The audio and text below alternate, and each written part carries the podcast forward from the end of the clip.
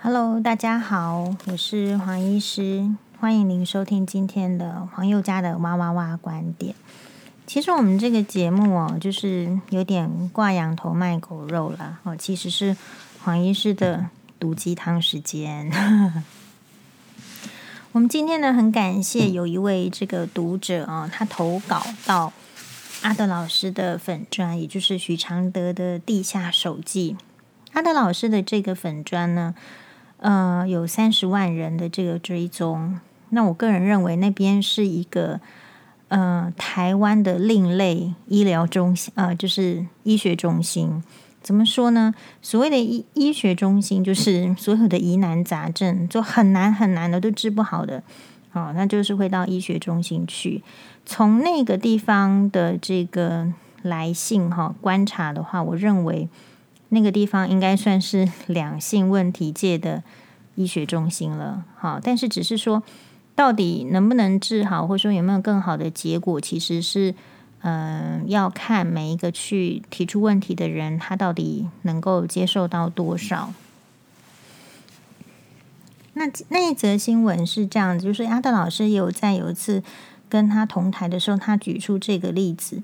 当我们在讨论婆婆杀死了我这一则新闻的时候，嗯、有很多人是非常有感的，所以他在社会的网络上或者是舆论上、生活上激起非常多的讨论。哎，很抱歉哦，就说黄医师到这个录音的时间都已经是晚上，所以其实我的这个声带呢已经疲惫了，然后我也。没有余力再去修剪什么哈，所以如果就是有听到一些嗯清痰音啦，或是咳嗽音啊，我们就是请大家多包涵。这个 case 呢，它是有一个这个人妻哈，她主诉呢不是她婆婆的问题，是她跟她大嫂之间的相处。那她看到那一则这个我的婆婆杀死了我，多方的讨论，她发现有一个论点刺伤她了。刺伤她，是说，里面有一种论点是，有人说不要理他就好了呀，柿子都是挑软的吃。好，他说会讲这种话的人，一定是没有经历过被冷暴力霸凌。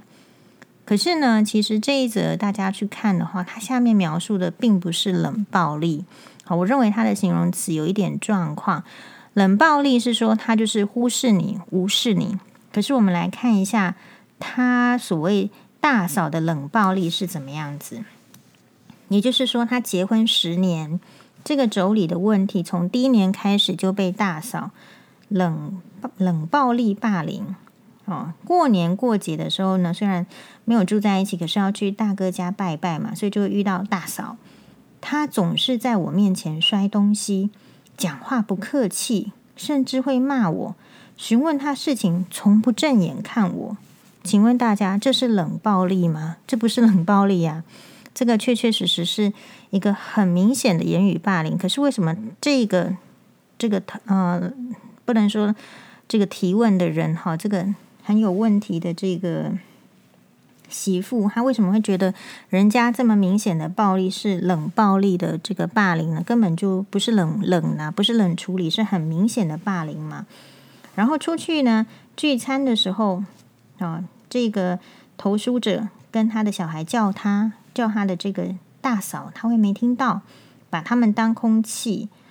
那不是每一次哦，心情好的时候会回，心情不好的时候就对别人冷暴力。所以啊，每一次跟他碰面的时候，都真心要祈祷说心情好。可是十次只有一次是心情好的。好。那到这里，他都没有写明他怎么样回应他的大嫂，他直接跳说：“我的老公婆婆是知情的，但是他们跟我讲说不要理他就好了，又没有住在一起，只是偶尔碰面。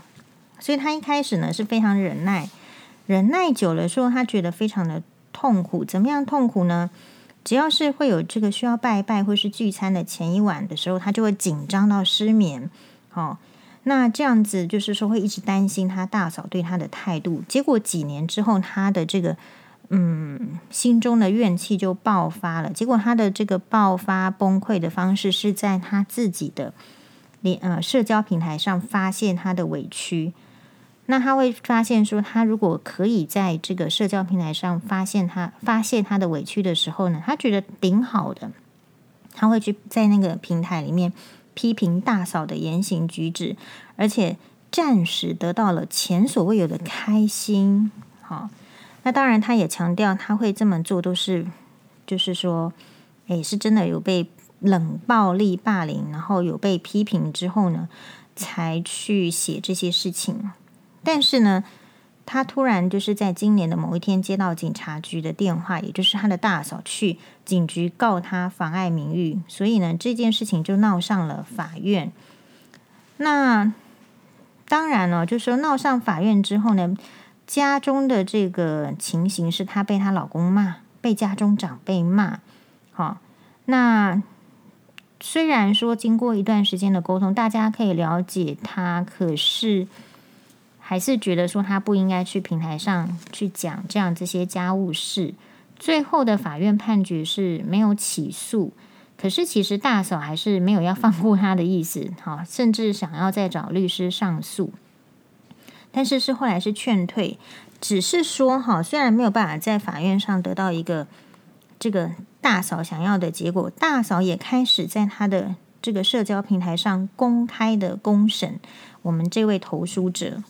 哦，那所以这位投诉者就觉得说，哦，非常委屈啦，哦，怎么样委屈呢？他说他虽然觉得知道他不能在网络平台上批评别人，但是也没有指名道姓啊，而且法院已经判决不起诉了，为什么大嫂还要在网络上公审他呢？他想要问的是，是我难道就要一直这样被霸凌吗？哦，那为什么会被这个？会从这个被害人变成被检讨的人，好，其实呢，这个嗯，阿德老师呢有他的这个回应跟解答，好，阿德老师只有这个回应方式呢，有他的这个呃 SOAP，哦，就说你如你如果看久了，你就知道阿德老师会怎么回，那这个。呃，阿德老师的回复呢，会对某一些人会有非常心灵安定的作用。首先呢，他先教这个投书者说，把他的大嫂看成大便。哦，不过这点黄医师比较没有办法做出这样的建议，是因为，嗯、难道我们看别人是大便这件事情就可以解决吗？哦，我们大家可以想一下，当我们看到自己的大便的时候。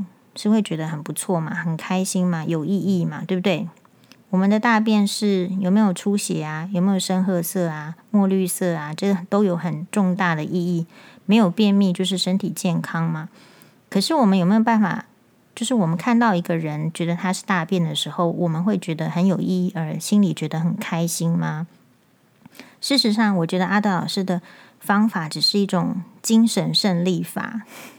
那如果精神胜利法能够胜利的话，这个女士她就不会受到十年的霸凌。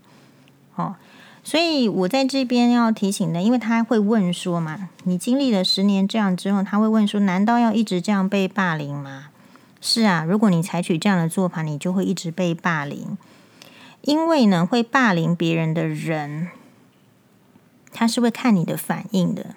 如果你的反应就是一个可以被欺负的。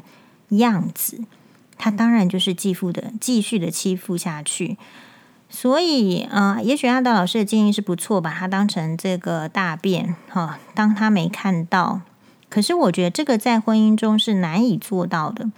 婚姻中难以做到的是什么？其实我以前也听到很多人在在劝我说说啊，就当他这个婆前婆婆讲的话就是耳边风啦，哈，不理他啦，我没看到啊。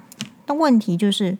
我们就不是瞎子，我们也不是二龙，我们也不是精神胜利法的始祖阿 Q 先生。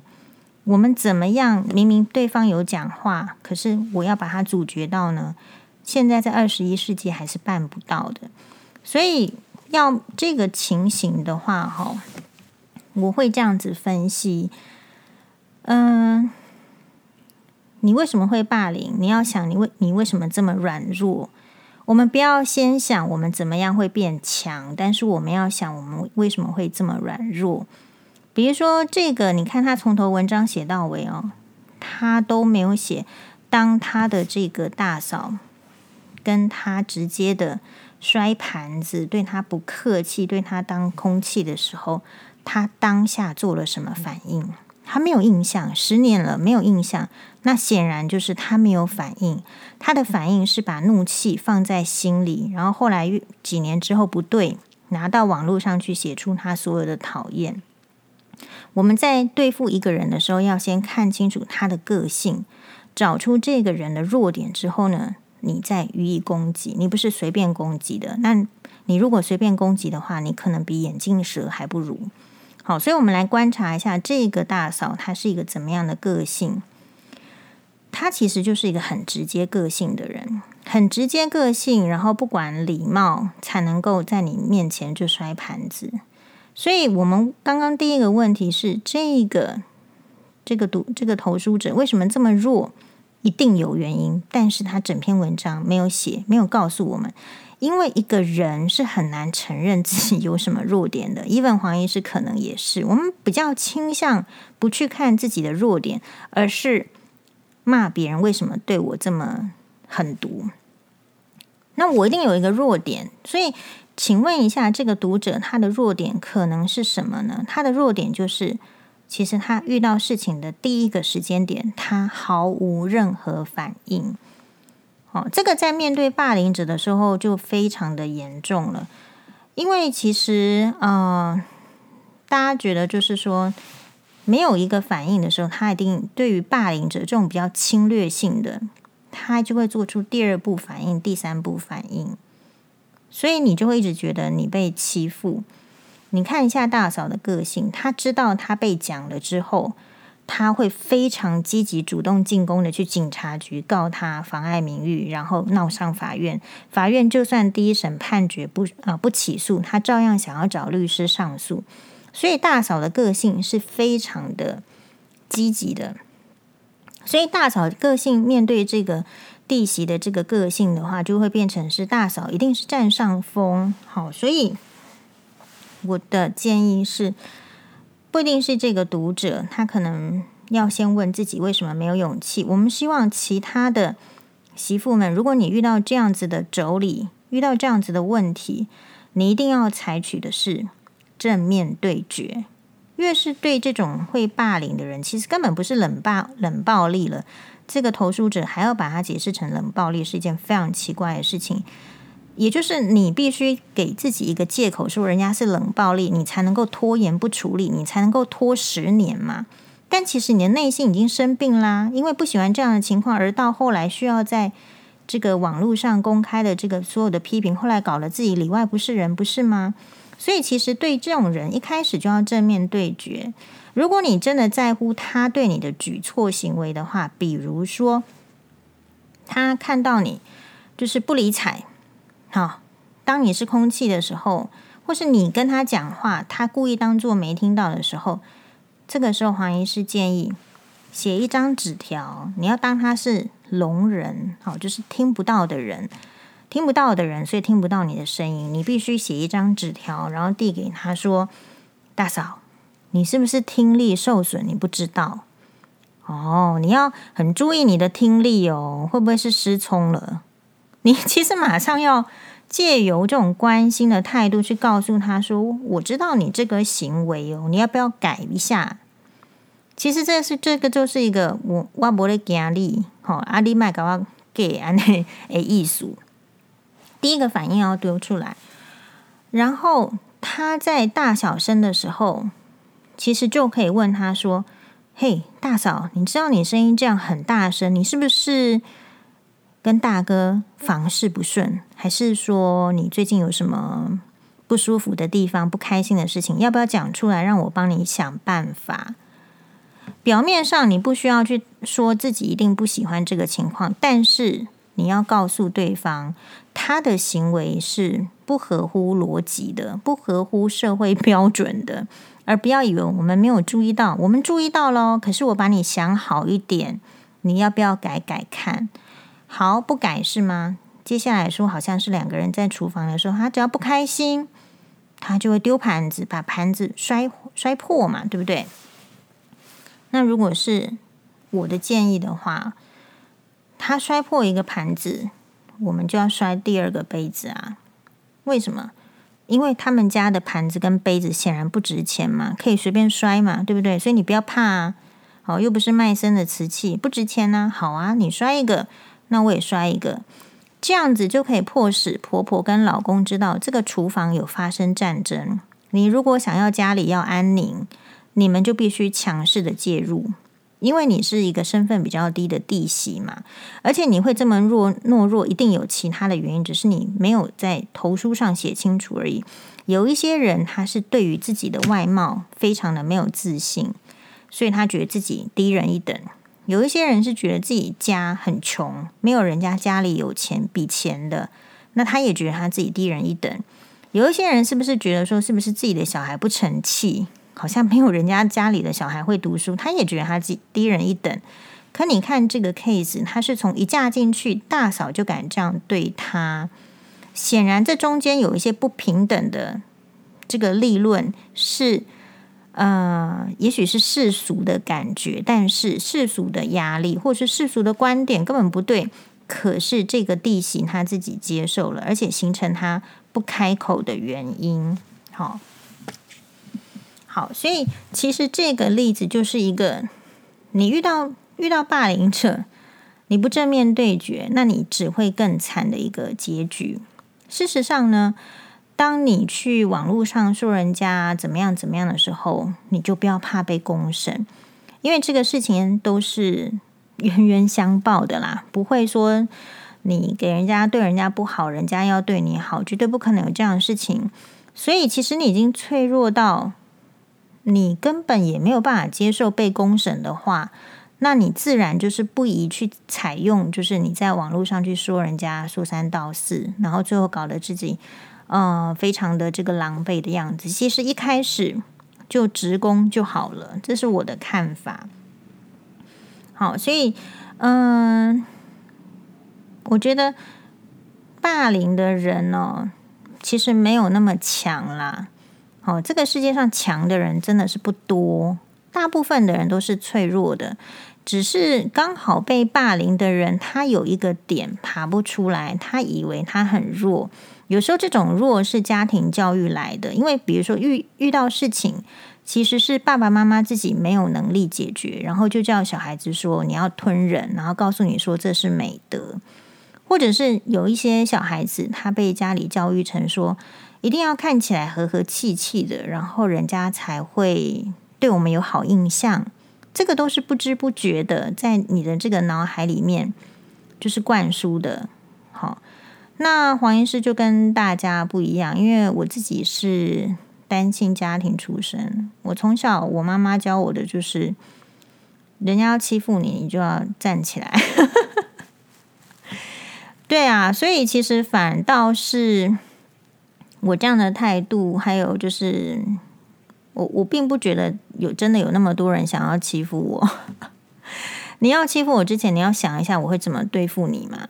那如果你给人家的感觉就是我怎么欺负你，你都是会乖乖被我欺负，那我不欺负你，欺负谁呢？哦，所以这样子的个性的人，我就不叫不赞成，就是阿德老师的建议了，就说哎呦，还要是要求避开呀，他都已经避开这么多年，避不了嘛？为什么？因为他们就是同一个家庭，一个家族，你一定要有很多的呃过年的活动啊，什么，这是你避不开的，因此。避不开就不要求避开，避不开就要正面对决。好，那当然，如果说你是脾气比较冲的人，你正面对决的时候，你就是往后缩一点。所以这个还是就是黄医师一贯主张的啦，一贯主张就是你就平衡嘛，你不要老是做一道这个平平淡淡的菜，平淡是福是没有错。可是你现在你前方人家就是已经来喷辣椒了，不是吗？哦，好，所以我们希望就是大家呢，在这个其实婆媳问题或是妯娌问题都都是很烦的事情，因为它都是小事情，它不是大事情。可是烦就烦在我们人就是这么微小，我们都不会碰到大事情，我们老是碰到小事情，那小事情的累积就会让我们不快乐。我还是建议大家，就是嗯，先看一下这个到底是对方是什么个性，然后从他的个性当中把他击破。像这种很直接对，就是他的这个大嫂，很直接的对付人，很直接的发泄感情，很直接的了当的人，你就要用他理解的方式来对付他，那就是要直接了。好。所以希望这一集呢，可以给大家一个呃新的面对事情的想法。不要问人家为什么霸凌我，要先问自己为什么这么弱。有时候这么弱不是你的问题，是你家里从小到大没没希没希望你强过。可是你出来社会了，这个社会就是这么险恶。不见得每一个人都险恶，但是遇到险恶的人的时候，你不能不打起精神来对付。那么，如果不想要打起精神，想要比较简便的办法，躲在山洞里，那你得有山洞躲起来啊！不要依靠别人，因为呢，其实这是你自己的事情。